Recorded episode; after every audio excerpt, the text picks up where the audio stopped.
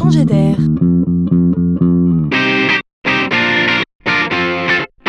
C'est la chronique de Laurent Collen. La photo n'est plus seulement artistique, contemplative, façonneuse de souvenirs. La voilà devenue à son tour, au virage du XXIe siècle, intelligente. Avec le téléphone constamment dans notre poche, on a aujourd'hui mille et une raisons de faire des photos. Eh bien, à l'heure de l'intelligence artificielle, en voilà encore une nouvelle. Demain, on prendra en photo un objet, un sujet, pour l'identifier et tout apprendre sur lui. Par exemple, je prends en photo ce monument pour tout savoir sur lui, connaître son histoire. Et voilà qu'aujourd'hui, une nouvelle application est née pour nous aider à identifier les plantes. Oui, les plantes. Elle s'appelle PlantSnap et propose par une simple photo que vous prendrez via l'appli de reconnaître la fleur ou la plante que vous aurez sous les yeux.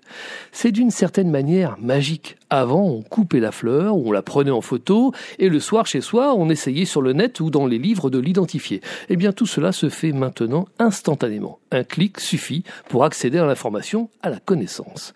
Imaginez une seconde les avantages de ce type d'outil. L'info est instantanée, la connaissance est dans la poche. Sachez également que toutes les photos des plantes prises par tous les utilisateurs seront traitées pour mieux comprendre leur implantation géographique et ce dans le monde entier. Enfin, l'outil est fondamentalement pédagogique. Si jamais PlantSnap éveille l'intérêt des enfants sur les fleurs et les plantes du jardin des grands-parents, alors on aura vraiment fait un sacré bout de chemin.